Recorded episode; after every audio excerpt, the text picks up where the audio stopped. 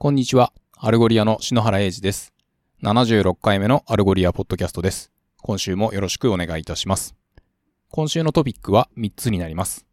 1つ目のトピックは What is Enterprise Search and how does it benefit your organization's employees and consumers? という、えー企業内の情報検索に関するアルゴリアブログの記事。2つ目のトピックは DevChat というアルゴリアの Developer Relation チームがやっている、えー YouTube のシリーズ。そして3つ目は Discover how to fuzzy search successfully with fuzzy matching という、えー日本語で言うところの曖昧検索に関する記事の内容をご紹介させていただきます。それでは一つ目の Enterprise Search とは何か、そして企業の従業員やコンシューマーにどのようなベネフィットがあるのかというアルゴリアのブログ記事をご紹介させていただきます。えーこちらの記事が書かれた背景としては、まあ誰もが Google、Amazon、YouTube といったサービスでの検索体験に慣れ親しんでいる昨今において、より早い検索、よりインテリジェントなレコメンデーション、複雑なパーソナライズといった機能は企業内における情報検索においても求められるようになってきていますとえー言ったものになります。その上で何がエンタープライズサーチかといったことに関しては、企業内のあらゆるデータソースのデータをインデクシングして、最も適切な情報をユーザーに届けるといった機能のことを指しています。こういった機能を作ろうとした場合、えー検索の専門知識を持った開発チームが必要となるか、レディーメイド、つまり買ったらすぐ使える、えー、サーチアズアサービスプラットフォームを活用するかといった選択になるわけですが、いずれにせよそれを活用できるようになると、社内のチームの働き方に改革がもたらされます。データ表示が迅速になり、生産性が上がり、過去の古いデータにも簡単にアクセスできるようになります。迷路のようなフォルダー構造を探し回るのに時間を費やす必要がなくなりますし、as you タイプな機能を備えていれば、キーを押すたびに検索結果が更新されて、より適合度が高いものが表示されます。また、カスタマーサービスを例に考えると、電話を受けている最中に質問をもらって、後から追ってご連絡しますと、えー今までならしていたようなことを、その場で回答ができるようになるかもしれません。他の例としては、部門のヘッドやリーダーたちが何か意思決定をするのに、データは不可欠なわけですが、そのデータにアクセスするのにノイズを大幅に減らすことができ、インデクシングするということは組織の重要な情報を合理化することに他なりませんから、えーそういったことからビジネスのアジリティを高めることができます。そして必要なコンテンツを正確に見つけるという観点においては、えー特に部署や、えー行っているビジネスが多岐にわたるような大企業であれば、えレコメンデーションやパーソナライズといった AI 系の機能をによって、えジャーニーをあらゆる段階で向上させることができるでしょう。では、この強力な検索ツールをどのように活用すればよいのかという話になりますが、えこちらはアルゴリアのブログ記事を元にしていますので、まあ、その道の専門家が作った hosted 型の、え API のソリューションを活用することで、必要なエンジニアリングリソースの量が減り、えセキュリティや信頼性も安心安全ということで、えトータルコストという面では削減していくことができるのではというふうに、え締めくくられております。続いて、二つ目のトピックの、えーアルゴリアの YouTube 番組シリーズのデブチャットです。こちらは、アルゴリアの Developer Relations のチームのメンバーがやっている去年の10月ぐらいから始まったものになるのですが、えーチャックと、えーブライアンという二人のデブレルのエンジニアの掛け合いでやっている、いたものになります。えー昨年、アルゴリアコーディングチャレンジということで、えーサンタさんにインスピレーションを与えるような検索サービスを作りましょうといったクイズを、あの、こちらのポッドキャストでも取り上げましたけれども、えー今年に入ってからはですね、あの、私自身も、あの、このデブチャットをあまりチェックできていませんでした。が、なんとですね、えー1月11日のえーデブチャットで、えー Hard to say goodbye to Brian という回があってですね、えー Next3 とアルゴリアでコーディングをという感じで、えー40分以上進んでいったところで、えー最後にブライアンが Algolia をやめますというような発表があってですね、えー1月25日からはチャックが一人でやりくりするというような形になっております。えーということで、1月25日は、えージオサーチ、地理情報検索ですね。えー、そして2月1日は、えー、ジオサーチとファセット検索の組み合わせ。えー、2月8日はテンプレートを使って e コマースサイトを立ち上げようと言ったような感じになっていて、特にフロントエンドの開発者の方にとっては、えー、どうやって Algolia を活用していくかといったところがよくわかる内容になっているかと思いますので、えー、よろしければご覧くださいませ。えー、リンクは Algolia .fm スラッシュ76に貼り付けさせていただきます。最後に3つ目のトピックの、ファジーマッチングでファジーサーチを成功させる方法という記事のご紹介です。ファジー検索といってもですね、いくつかの意味があるわけですが、まあ、いずれも近似的なマッチングということになるかと思います。一般的には検索エンジンが正確に一致するわけではない単語を、マッチさせるというようなことになります。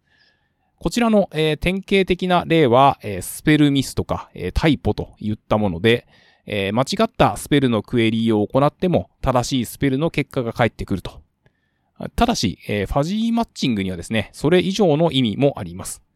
例えば、えー、タイプが難しい薬の名前とか、あとは交互っぽい語彙の認識、えー、プレフィックスの拡張、えー、コンテンツ間のカテゴリー関係といったようなところも含まれます。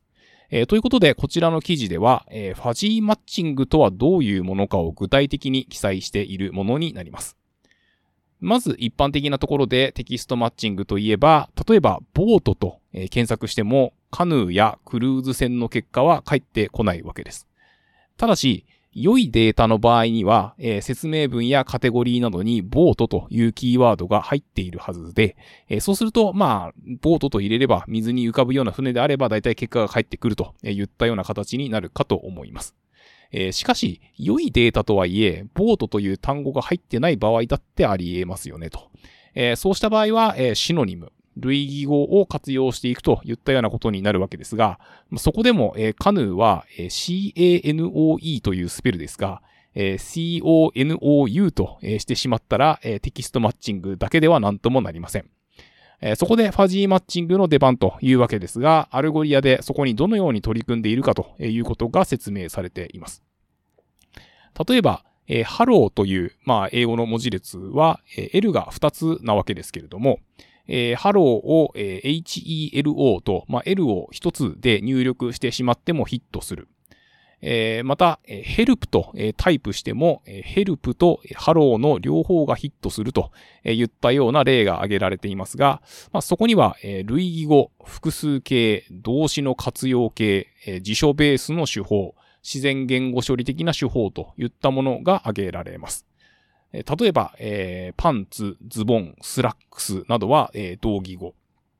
えー、B と、えー、BE と入力すると、えー、ビートルズや、えー、蜂の bee が、えー、プレフィックスでヒットするとか、えー、そういったところですね。えー、そしてもう少し突っ込んでですね、えー、ファジーセットとファジーロジックという2つが紹介されています。えー、ファジーセットは共通する特徴をもとに言葉をグルーピングする、まあ、セットにするというものですが、アメリカンフットボール、ラグビーボール、卵の形は、まあ、多かれ少なかれ似ていると。えー、さらに、えー、フットボールとラグビーのボールは、まあ、両方弾むという性質があり、まあ、かつスポーツということで、えー、共通しているのでより近い。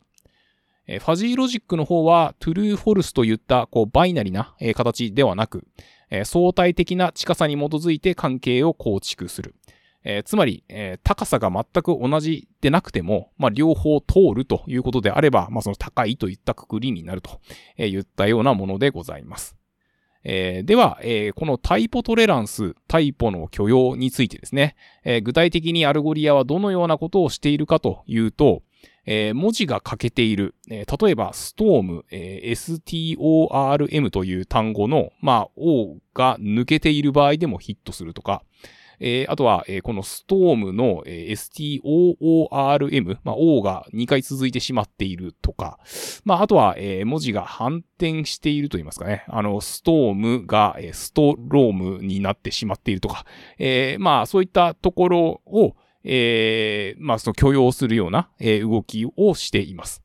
では、えさらにそれがどうやっているかっていうことが書かれていて、えー、ダメラウ・レーベンシュタイン距離という、まあ、アルゴリズムをご存知の方もいらっしゃるかもしれませんが、えー、まあ、完全一致の場合は距離が0ですけれども、えー、一文字間違っていれば、えー、距離が1で、二文字間違っていれば距離は2という風になります。えー、そして許容範囲の式位を設定することで、まあ、距離が3以上になる場合は、えー、タイプとして許容されないと、えー、言ったような動作にすることができます。えー、こちらの記事ではですね、えー、マイケル、えー、MICHAEL という名前に対して、えー、どういう文字列を入力したら何タイポになるか、まあその距離がどれぐらいになるのかといったところが8通り、えー、記載されています。えー、そして、えー、ランキング、検索結果の順位についてはですね、当然タイポしない方が上に来るのが正しくて、えー、距離が2よりも距離が1、つまり距離が近いものの方が上位にランクされるとえいうことになります。えー、とはいえですね、えー、まあ、トラウザーズとパンツのように、まあ、全く異なる文字列に対しては、このタイポの許容っていうのは役に立たないわけです。えー、そのために、まあ、それをこう検索エンジンに、えー、教えてあげる必要があります。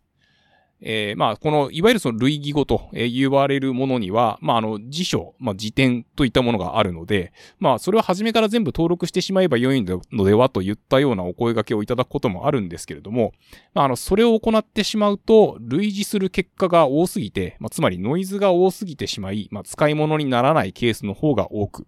えー、例えば、スラックスという言葉がありますが、えー、まあ、こちらはそのルーズとか、まあ、えー、なんですかね、こう、ちょっとゆっくりするみたいな、まあ、そういった意味合いもあるので、えー、そのスラックスの類義語としては、まあそのパンツとズボンだけを、まあその洋服のお店だったら、えー、そう、そうすることが、まあふさわしいといったことになるわけです。え、また、 Algolia においてはですね、え、機械学習を用いて長期的に類義語を抽出して、え、関連する、こう、同義語のリストを構築して、えそれをサジェストするような機能も、え持っています。他には、え、プレフィックスマッチングというアルゴリアの AsU タイプ検索体験の中心とも言える機能がございますが、例えば A と言える、入れるだけで、えー、アンズのアプリコットがすぐに返ってきます。さらに日本語について言及をすれば、あと入力するだけで、え、インデックスされているキーワードの秋田であるとか、明日といった、え、言葉が、え、漢字で存在する場合、ひらがなでのプレフィックスのマッチングが行われるような動作をします。えレコードのマッチングを行うには、えクエリー内のすべての単語にマッチする必要が、まあ、原則あるわけですけれども、えオプショナルなワードを定義することによって、一部の単語だけマッチするレコードを返すことができるようになります。えー、例えば、バックパック、ハイキングという、まあ、クエリーの場合にですね、えー、商品や説明にバックパックが入っていないとヒットしないわけですが、まあ、ビジネスによってはですね、えー、扱っている商品がほとんどバックパックなので、えクエリーにバックパックが含まれている場合は、まあ、それをこう、クエリーから削除したいなんていうことも、えあるわけですよね。えまた、単語が多すぎて、こう、ゼロ件ヒットになってしまう場合、例えば、ハイキング、カバン、重い服とかいうクエリで、こう、ゼロ件ヒットになってしまう場合に、こう、重い服を、えー、クエリから削除すれば、えー、ハイキング用のカバンが、こう、検索結果に出てくると、えー、言ったような設定をすることもできます。えー、さらに、ファセットやフィルター及びオプショナルフィルターを用いた、こう、まあ、そういった場合のこう、スコアリングといったところもこちらの記事には書かれていますが、まあ、まあ、なんというかですね、こう、ファジーマッチといっても、まあ、非常にこう、奥が深いといいますか、こう、いろいろあるわけです。えー、そして、さらにこう別の UI パターンもあってですね、えー、オートコンプリートやクエリーサジェストと呼ばれる手法で、えー、ユーザーが入力する際に、こう、ドロップダウンリストのような形で、えー、クエリーの候補であるとか、えー、カテゴリーの候補であるとか、まあ、さらにその過去に行ったクエリの文字列なんかをこう表示させることでですね、こう、エンドユーザーはこう選択するだけで良いとえ言ったような、こう、体験も主流になってきています。ということで、えー、ファジーマッチング、まあ、曖昧検索と呼ばれるようなところの、えー、ご紹介をさせていただきましたが、まあ、あの、ちょっと概念的なお話になってしまいましたので、えー、具体的にこういう場合はどうなるのといったようなご質問等ございましたらですね、えー、ハッシュタグ、 Algolia JP で、えー、ツイートしていただければ幸いでございます。えー、それではお聞きいただきありがとうございました。えー、今週は以上でございます。来週もよろしくお願いいたします。